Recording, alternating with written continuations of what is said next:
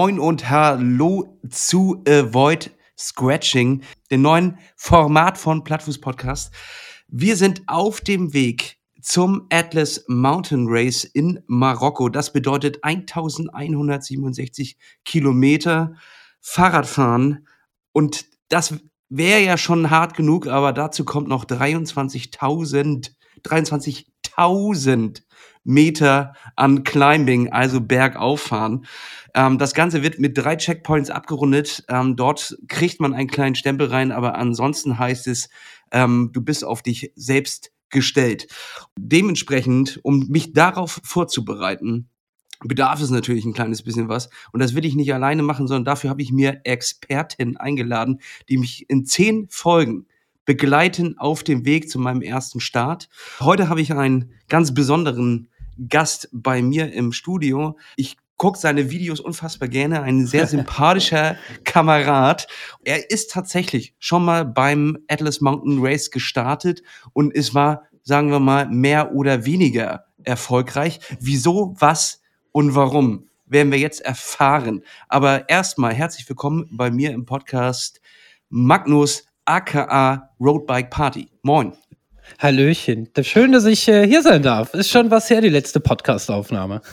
es freut mich besonders, dass du mit mir über das Atlas Mountain Race äh, reden willst, denn du hast da ja ein kleines bisschen Erfahrung gemacht und dass du die heute mit mir teilst, äh, ist sehr, sehr wertvoll. Also ich will halt zehn Folgen aufnehmen, damit ich zehn Grundregeln für mich selber quasi habe. Hast du schon mhm. mal den Film Zombieland gesehen? Ja, natürlich habe ich den gesehen. und da stellt er sicher ähm, zehn Überlebensregeln auf, damit er den Zombies entkommt. Und ich dachte, so ähnlich werde ich das auch machen. Also, dass wir jetzt ein paar äh, Minuten quatschen und am Ende stellen wir eine Regel auf, die auf das goldene Handbuch kommt, ähm, was man auf jeden Fall nicht machen sollte, ähm, damit man das, den Scratch, den sogenannten Scratch, wie es im Ultracycling heißt, also den Ausstieg verhindert. So, und äh, dementsprechend freut mich erstmal, dass wir da äh, rüber quatschen, denn du hattest ja ein Erlebnis beim äh, Atlas Mountain Race, was so ein bisschen Achterbahnmäßig war. Ne? Also ein Auf und Ab. Ja, so kann man das sagen. Also äh, abgesehen von meiner nicht vorhandenen körperlichen Fitness äh, wollte mein Fahrrad ja da noch nicht so, wie ich wollte. Das hat sich ja auf den, ich glaube, ersten 50 Kilometern schon bemerkbar gemacht, dass meine Dia2 äh, nicht so funktioniert, wie ich das möchte. Auch die Tage vorher, als ich da so durch die Stadt von Marrakesch gehuscht bin, äh, hat das immer mal wieder Problemchen gemacht. Und das war ja auch ja mit Abstand das größte Problem, was ich vor Ort hatte, dass diese Kiste halt einfach nicht mehr geschaltet hat. Da kannst du ja doch nicht irgendwie mal schnell einen Zug ersetzen. Da ist halt ne Kabellage und Co. Da kannst du halt nichts machen. Hättest du da nicht MacGyver-mäßig irgendwie mit einem Kaugummi und einem alten Draht irgendwie da was überbrücken können? Oder was war genau das Problem mit deinem Rad? Ja, also ich, es, es war ein Kabelbruch, was ich dann, äh, als ich wieder in Berlin war, herausstellte. Da habe ich das ganze Ding ja erstmal irgendwie einen Monat äh, traurig in der Fahrradkiste gelassen und wollte es gar nicht mehr angucken, weil ich so frustriert war. Ähm, und da habe ich mich dem Fahrrad doch mal angenommen, die Kiste geputzt und musste dann feststellen, dass ich oben äh, am Lenker, wo das DI2-Kabel lang lief, das habe ich mit so einem ah, wie heißen die Dinger denn? Hier so ein Schrumpfschlauch um den Bremszug mit drum ja. gemacht, damit das alles schön slick ist. Ähm, darüber habe ich aber auch meine Fronttasche vorne festgemacht. Das heißt, ich habe die anscheinend irgendwann mal mit so viel Bums festgezogen vorne, dass es da einen Wackler gab. So und unterwegs hatte ich dann ein paar Mal äh, das Glück, dass sie wieder ging. Das fing dann immer an, wenn ich irgendwie schalten wollte, dass es nicht ging. Habe dann gemerkt, wenn ich das Fahrrad auf die Seite lege und schalte, funktioniert das. Das hat aber dann leider irgendwann aufgehört und äh, ich habe mein Fahrrad nicht immer nach links gelegt und äh, geschaltet, sondern irgendwann ging halt gar nichts mehr. Und äh, ich war dann auf dem großen Blatt vorne gefangen und hinten irgendwo in der Mitte ja, und bei der Dia2 kannst du den Umwerfer vorne nicht aufmachen, um da die Kette so rauszufummeln. Das heißt, ich habe das Ding mit so einem Multitool auf brutalste Weise aufgebrochen, abmontiert, damit das nicht da an der Kette hängt und habe dann vor jedem Berg per Hand die Kette umgelegt. Und oh, äh, ja, es hört sich genauso schlimm an. Äh, ja, es, es, es war furchtbar, es war wirklich schlimm. Wie müssen wir uns denn das vorstellen? Wie weit warst du denn schon im Rennen drin? Also angefangen, wie gesagt, war es schon bei den ersten 50 Kilometern, aber beim Aufenthalt vorher in Marokko und ich glaube, so bei Kilometer 400 war Schluss. Also da ging halt gar nichts mehr bei dem Ding. dann hatte ich das Glück, dass ich relativ in der Nähe von einer kleinen Stadt war. Äh, Tasnak war das, glaube ich. Ich glaube sogar, dass die Route in der Nähe vorbeigeführt hätte, aber ich bin so knapp 80 Kilometer ja, von, äh, von Tasnack gestrandet und bin dann in so ein Hotel rein. Ähm, ja, ich würde mal sagen, so bummelig ein Drittel habe ich geschafft. Jetzt ist die Strecke ja, glaube ich, noch mal 200 Kilometer länger nächstes Jahr. Ich glaube, beim ersten Mal waren es 1400 und ein bisschen, jetzt ja 1600 und ein bisschen. Ja, da war auf alle Fälle noch äh, ordentlich Strecke vor mir, die ich ja, nicht mehr fahren konnte. Ja, aber es äh, liegt ja theoretisch nicht an dir, sondern äh, wirklich an, der, an dem Material, Okay, gut, das hast du auch ausgewählt. Also so ein kleines bisschen Mitschild trägst du auch. Äh, Auf jeden erst, Fall. Erstmal erst wollen wir Shimano das in die, in die, in die Schuhe schieben.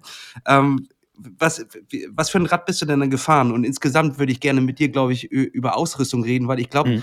da, da hast du so eine gute Mischung aus. Du hast ja immer schon kein, kein Scheiß, sondern auch wirklich hochwertige Sachen, ja. aber auch immer sehr pragmatisch. Also so schätze ich dich ein, dass du da äh, jetzt auch nicht den, den Overspace-Kram irgendwie auspackst und da so eine, eine mhm. halbe NASA-Ausrüstung hast, sondern äh, relativ bodenständig. Also erzähl doch mal was von deinem Setup. Genau, also das äh, Fahrrad war das Standard-Erdgeschoss V1, sogar der allererste Prototyp, der jemals äh, von dem Fahrrad gebaut worden ist. Das wurde mir gegeben und äh, das fahre ich auch immer noch ab und zu durch die Gegend. Damit bin ich gefahren. Ähm, Taschenausrüstung war eigentlich komplett Ortlieb. Ich glaube, da war es auch schon das Full-Frame-Bag. Also ich hatte wirklich einen Haufen Kram dabei. Das Ganze hatte, boah, ich hatte relativ breite Reifen drauf. Ich glaube 54er, die ich da mit wirklich Gewalt uh. reingeprügelt habe. Ja, okay. ähm, das ist ja eigentlich ein 650b und 28 Zoll Rahmen. Und mit 650b konntest du zumindest bei den Prototypen halt richtig dicke Reifen reinpacken, weil das Ding auch diese Rodiolab Sporkgabel hat. Das heißt, da ist halt vorne und hinten richtig Platz gewesen. Ähm, und muss auch sagen, also Reifenwahl war der äh, Panna Racer, hier der Gravel King.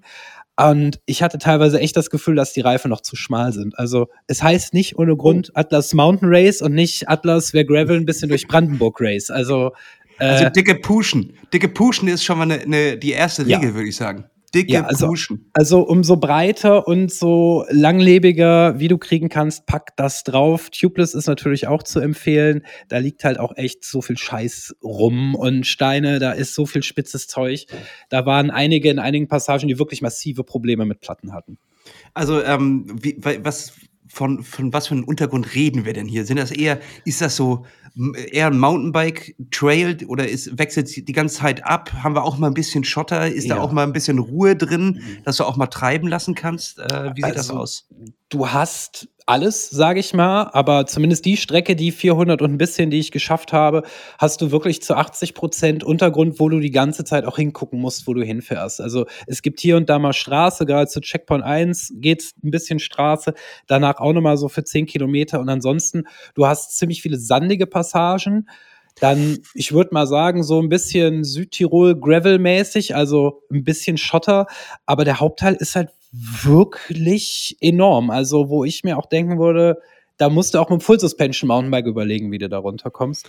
Gerade wow, zu okay. Checkpoint 1, ähm, das ist, glaube ich, auch eine der höchsten Erhebungen. Das sind 2000 und ein bisschen Meter oder so. Da oben lag zum Teil Schnee. Ähm, da kommst du okay hoch und an irgendeinem Punkt kamen uns äh, ein paar SUVs entgegen, die da oben halt nicht mehr langfahren konnten. Also auch so richtig dicke Geländekarren. Und die meinten, ey, geht halt nicht. So, und dann sind wir da hochgetigert. Und äh, du musst, die, die Straße hört auf und du steigst halt wirklich über ein Geröllfeld drüber für so 20 Minuten. Und dann läufst du ein Geröllfeld halt drei Stunden mit deinem Fahrrad auf dem Rücken runter. Also, also es ist der, Bike and Hike. Genau, also Hike Bike hast du am ersten Berg wirklich massiv. Ich glaube, es gab keinen, der das Ding wirklich hochfahren konnte.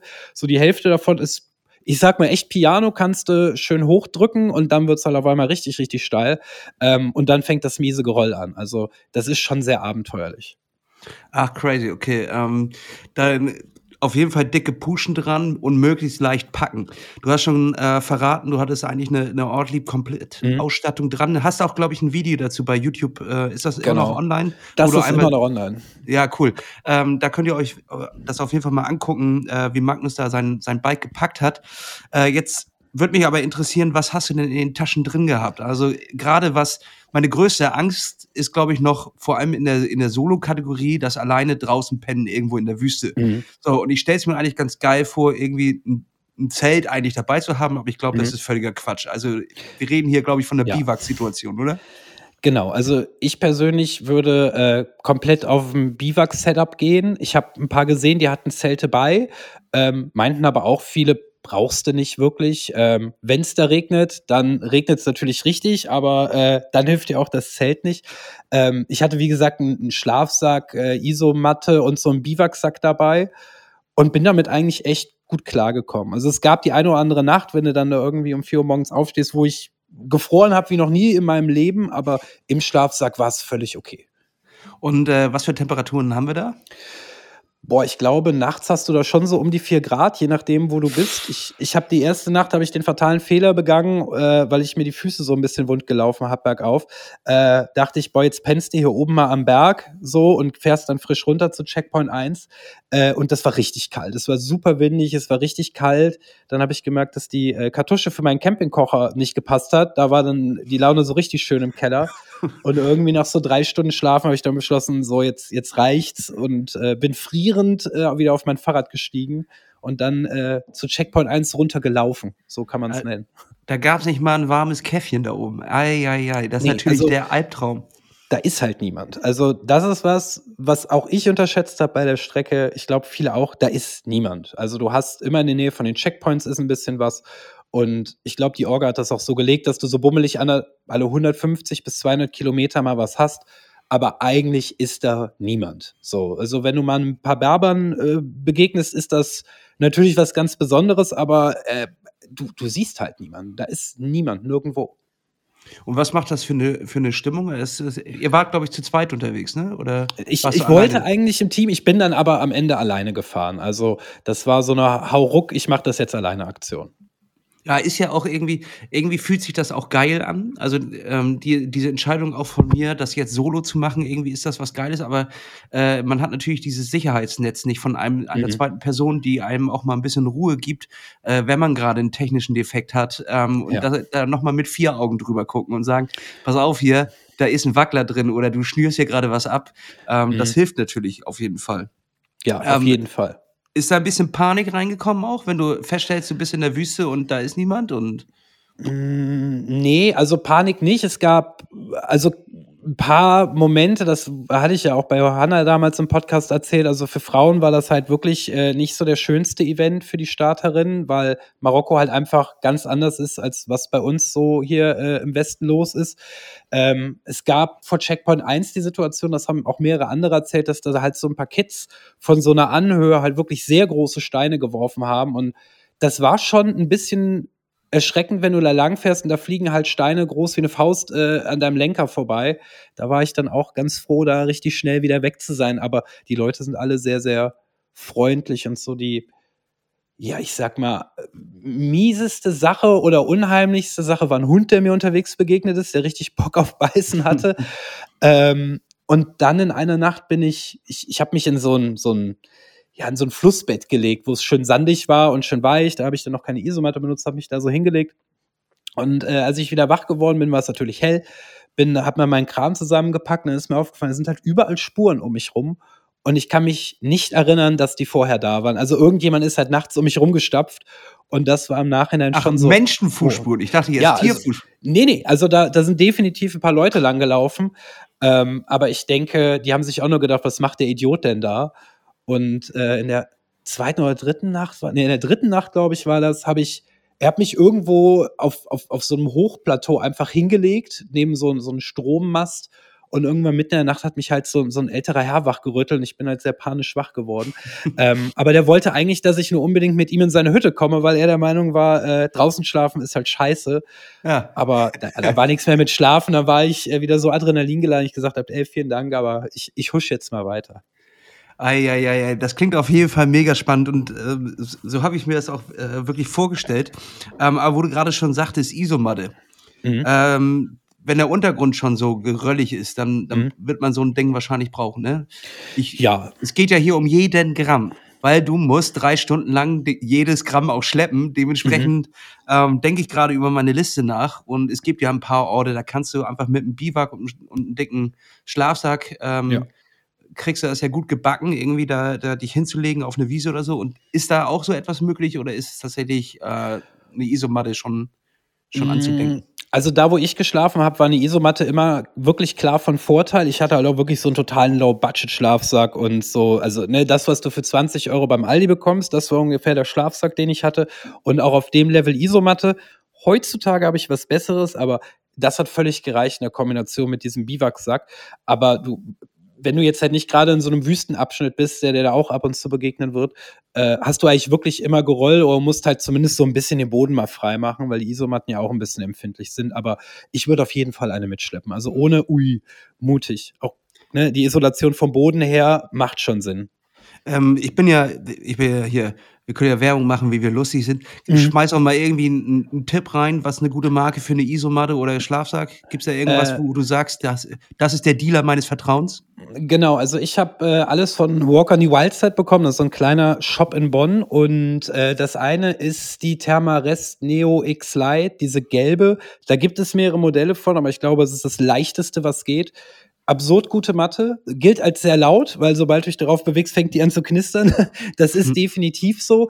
Und boah, ich habe einen C2 Summit Schlafsack. Ähm, der ist irgendwie bis minus vier Grad ausgelegt. Den benutze ich jetzt im Sommer nicht, aber ich würde so, so einen Mittelschlafsack nehmen, weißt du, der irgendwie so bis 14 Grad geht. Und das würde ich auf jeden Fall mit einem Biwaksack kombinieren. Einfach um die Isolation zu haben, auch ne, nachher wird dir zu warm, kannst du dich umgedreht in den Sack legen und hast halt deine Ruhe. Und äh, da jetzt dann nackig rein, sagt mir doch immer, ne? Irgendwie, oder, oder wie äh, bist du da reingeschlüpft? Weil ich stell's mir dann auch vor, wenn der Berber mich morgens weckt mhm. und ich komme dann nackig dann aus meinem Biwak raus. Ähm, das ist dann ja auch ein Kulturschock, auch für ihn. Dem sollte es ja, ja auch, äh, gilt es ja auch zu verhindern. Äh, dementsprechend ähm, schlüpfst du dann da einfach in Radklamotten rein oder hängst du die über den Stein? Mhm, oder, also oder da, so, ich mache das eigentlich bei allen Rennen immer gleich. Also, wenn ich mit Beinlingen fahre, dann lasse ich die an, wenn es kalt ist. Ähm, Im Schlafsack ziehe ich die natürlich aus, aber im Endeffekt ziehe ich halt wirklich nur die Radhose runter, um da mal ein bisschen Luft äh, in den ja. Schritt kommen zu lassen.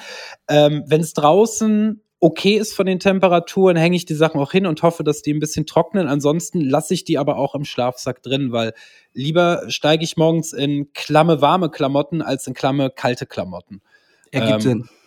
Und äh, klar, der, der Schlafsack roch danach natürlich auch ganz, ganz furchtbar, aber äh, so komplett nackig, nö, also bin, bin ich nicht der Typ für, aber du siehst, die, viele machen das halt so, aber ich hatte keinen Bock, da morgens da noch eine Stunde da die Hose versuchen wieder anzuziehen.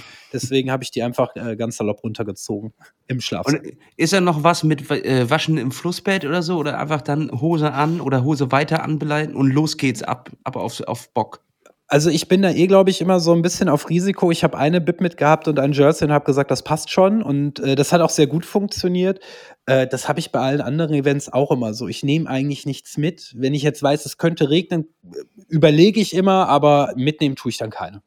Ja, ich glaube, eine Downjacke ist jetzt eh Pflicht irgendwie, ne? Oder, oder ja, hatte, ich genau. hatte ich irgendwie gelesen in dem, in dem Race äh, Manual, dass eine Downjacke auf jeden Fall Pflicht mhm. ist, weil du schon ja. sagtest, es kann einfach ungewöhnlich kalt werden, womit ja. man auch nicht rechnet, wenn man oben in den Bergen dann irgendwo strandet und nicht weiterkommt. Und äh, dementsprechend, das ist schon, glaube ich, auch eine tatsächlich schlaue Sache. Ja, auf jeden Fall. Also ich glaube, es hatte Nelson sich ja auch nach einem Zwischenfall in Kirgistan überlegt, wo zwei Mädels waren, die eben kein, gar nichts dabei hatten ähm, die da auch der Meinung war, sie braucht nichts und die mussten dann da, glaube ich, auch, wenn ich das recht verstanden habe, halb aus dem Berg rausgeholt werden, weil die sich halt zusammen dann da in ihre beiden Schlafsäcke gekuschelt haben und das hat dann ja auch nichts äh, mehr genützt. Also was für kaltes Wetter mitnehmen, würde ich machen und die sind auch echt harsch mit den Kontrollen. Also du musst dein ganzes Rad und deine Ausrüstung bei denen ja mal vorzeigen und wenn die der Meinung sind, hier, das, das Licht ist sich doll genug oder das ist ein bisschen zu wenig, dann äh, verweigern sie dir halt auch den Start oder du musst es halt besorgen. Okay, gut, das ist, das ist doch ein gutes Stichwort. Licht.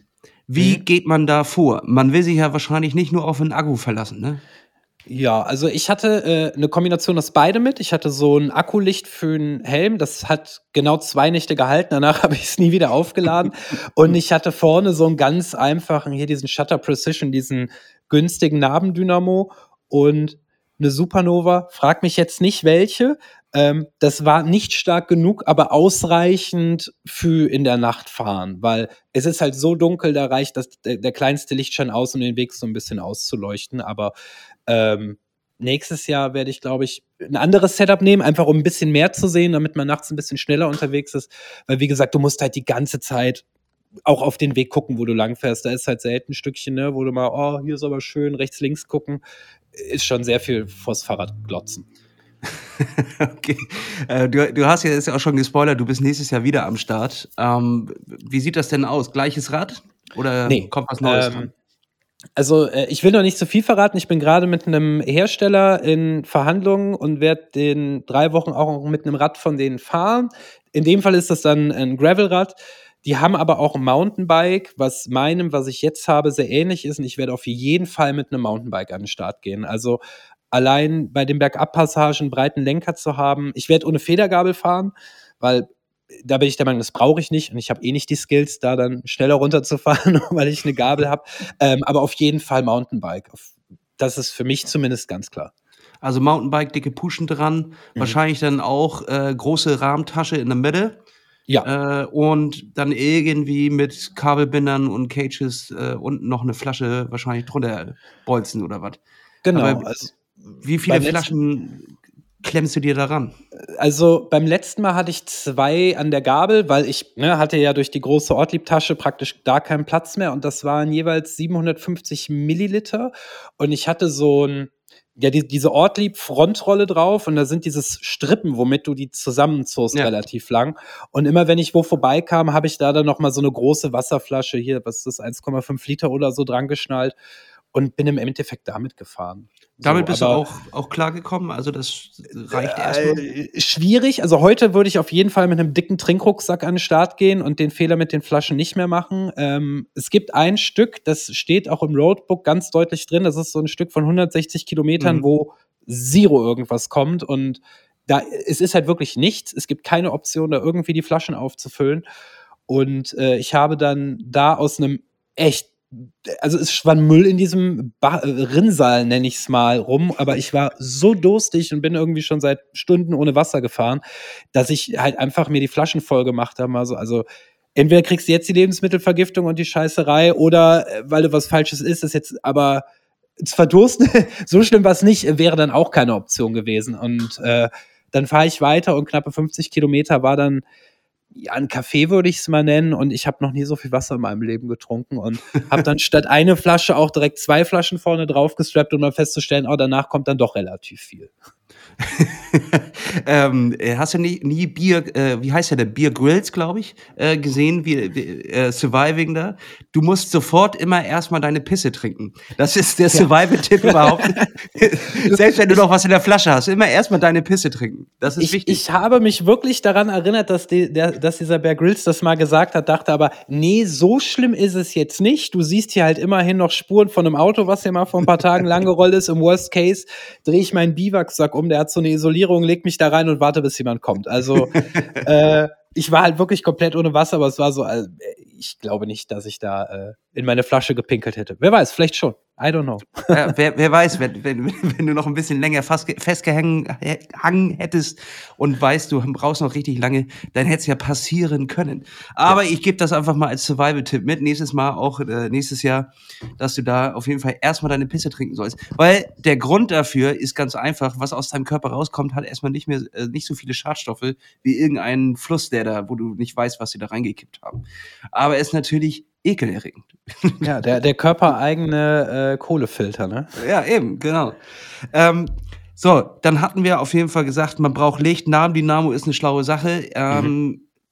Tasche, Mitte, ähm, Arschrakete ran oder was, was, braucht man denn noch? So, also es, es kommt drauf an, was du, äh, äh, womit du dich halt wohlfühlst unterwegs. Also im Nachhinein muss ich sagen, ich hatte viel zu viel Scheiß mit. Also ich hatte irgendwie, da war, ich weiß nicht, ob es ein Trikot war oder so, aber so ein langes Trikot war noch da, was ich nie gebraucht habe.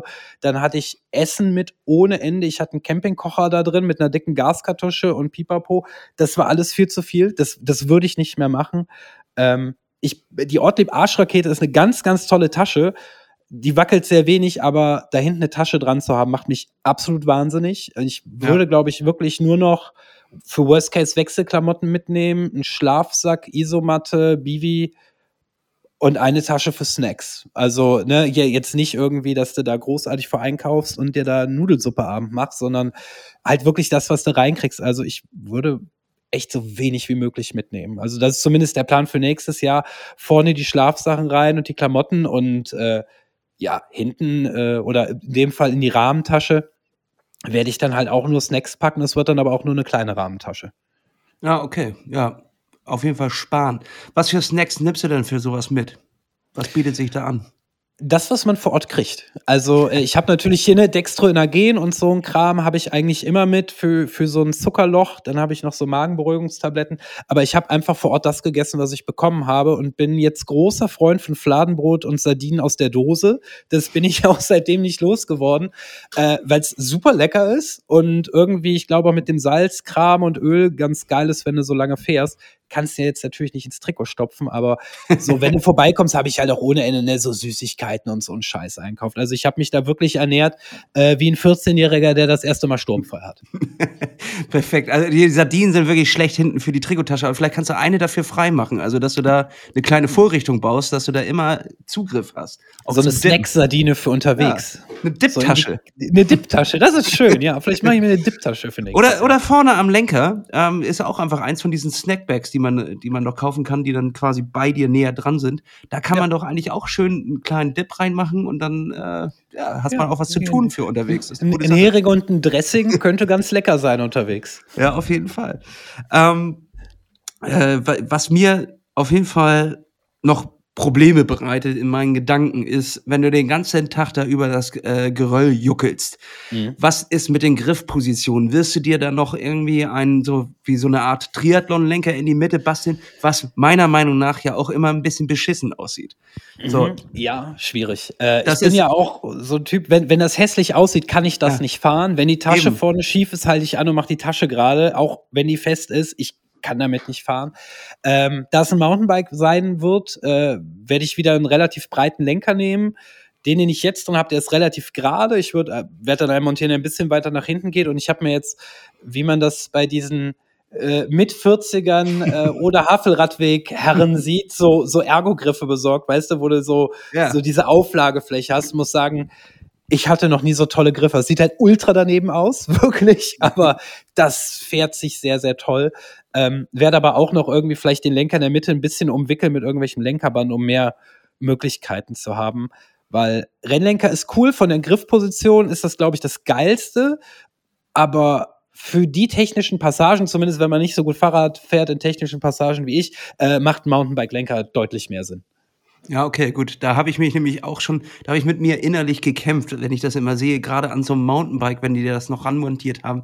Mhm. Es, also ich finde, es gibt immer so eine Kurve, was, was Nutzen und Aussehen. Und wenn, und ja. da war aber auf jeden Fall, äh, hat sie den, den, den äh, Punkt überschritten und da konnte ich nicht sagen, nee, das packe ich jetzt irgendwie in den, in den Warenkorb, das kriege ich aber nicht hin. Ja.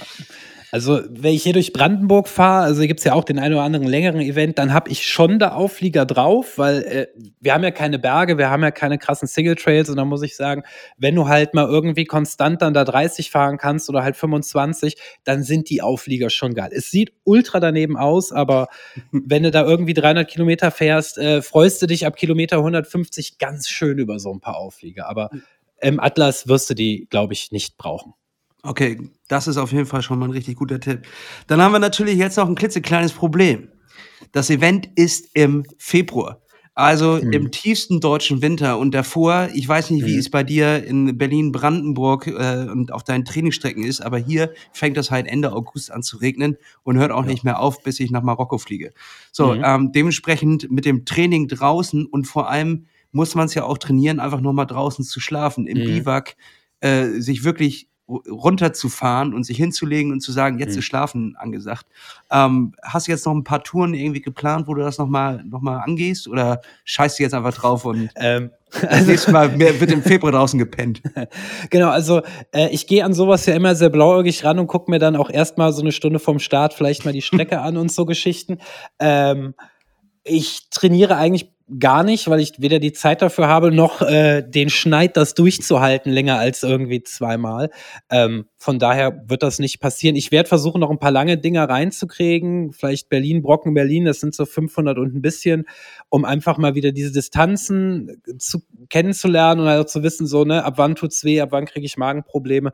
Ähm, und beim letzten Mal haben wir, ich glaube, am 3. Januar oder so vom ersten Atlas Mountain Race draußen in Brandenburg geschlafen und wir hatten Eis auf unseren Schlafsäcken. Also das war so äh, die Generalprobe für das Zeug, was ich mit hatte. Und ich dachte, ah, wenn das hier so lala funktioniert, dann wird's äh, im Atlasgebirge schon hinhauen.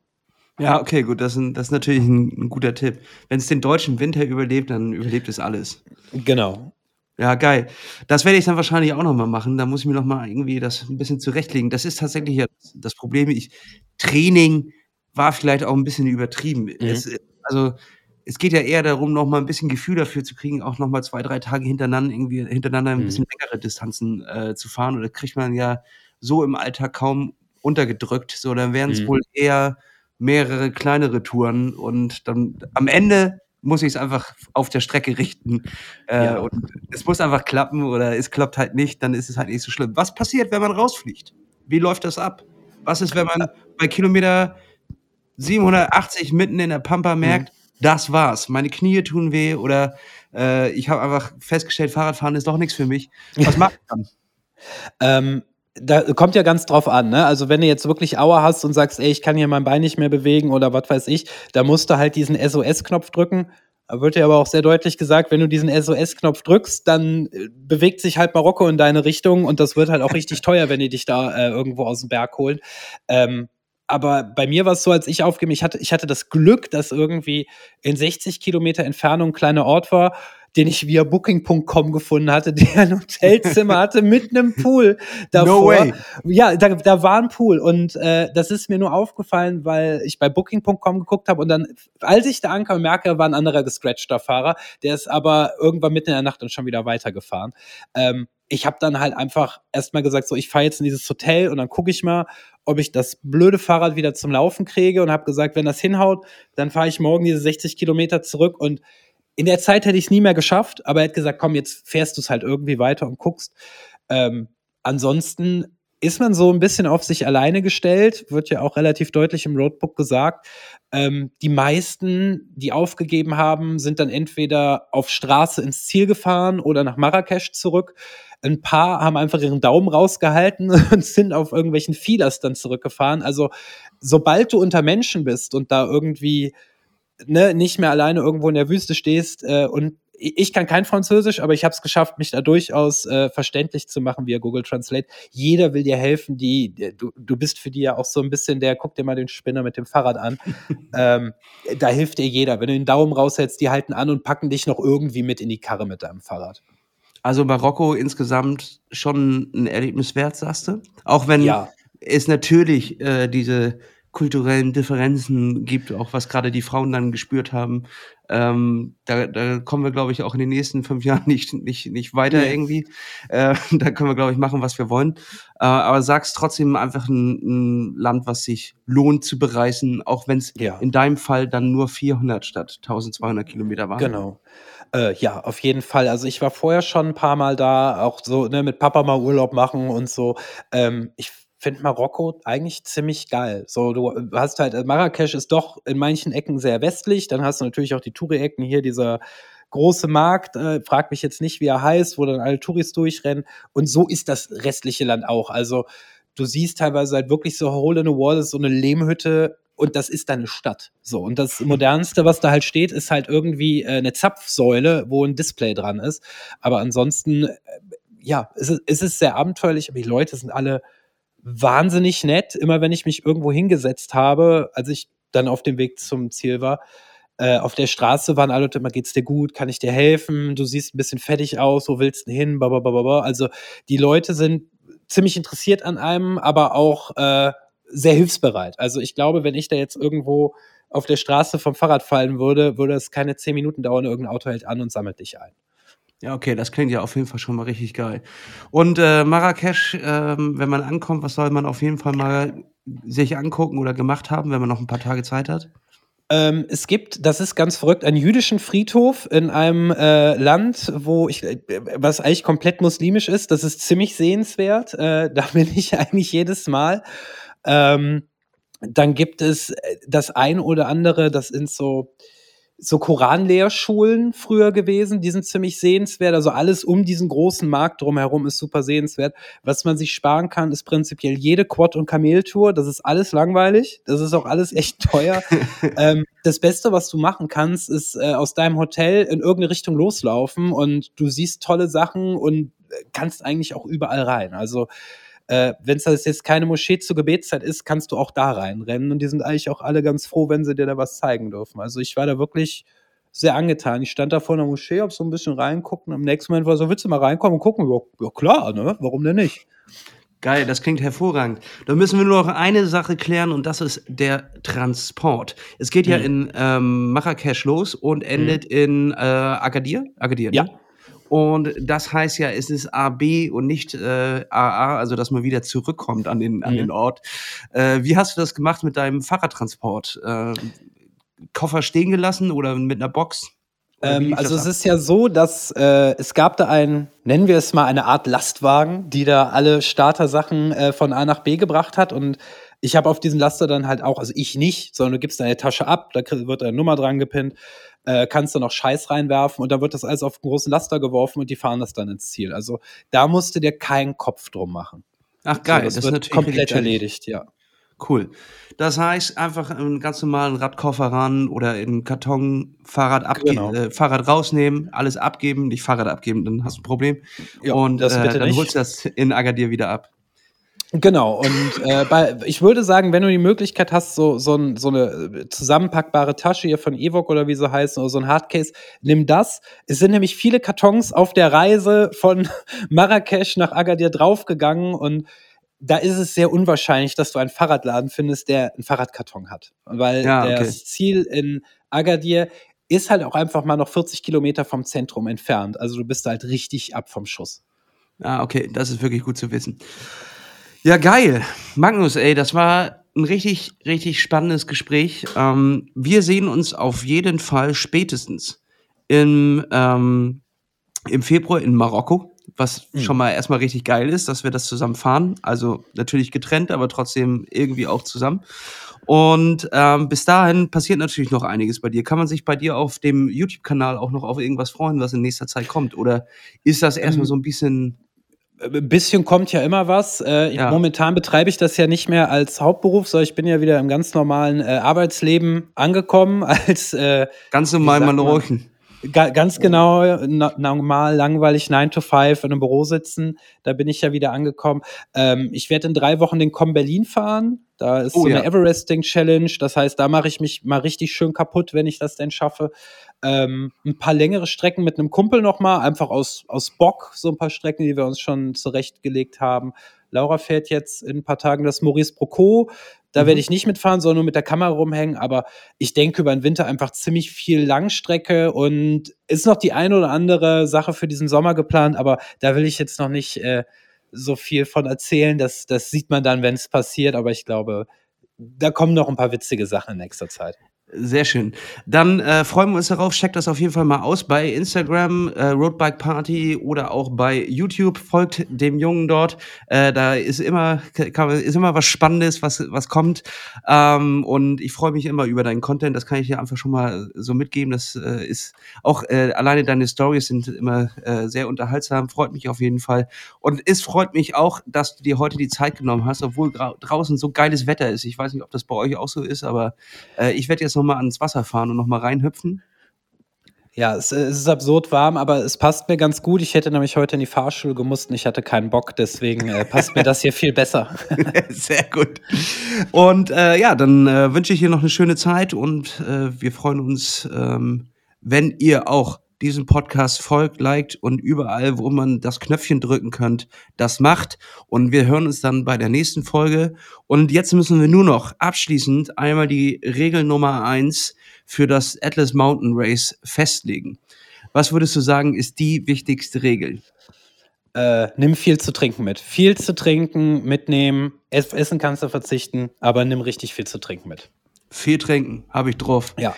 Hast du auch was reingeschmissen? Noch letzte Frage. Also irgendwie so Salz oder irgend sowas, damit du da nicht. Mm, nee, weil ich, ich habe das ein paar Mal probiert mit so Getränke zusätzlich. Ich krieg da massiv Magenprobleme von. Nee, ich, auch wenn ich es gern gemacht hätte für den Geschmack, nee, habe ich nie was drin. Also nur Wasser, ein bisschen Sardine rein, Fladenbrot Genau. dazu. Und dann Okay, den ja. Dip vorne vom Lenker und dann ab dafür. Ja, perfekt. Das ist das Essen der Champions. Und äh, damit, wir sehen uns beim nächsten Mal. Und Magnus, danke dir. Wir sehen uns in Marokko. Gerne. Ciao, ciao. Ciao.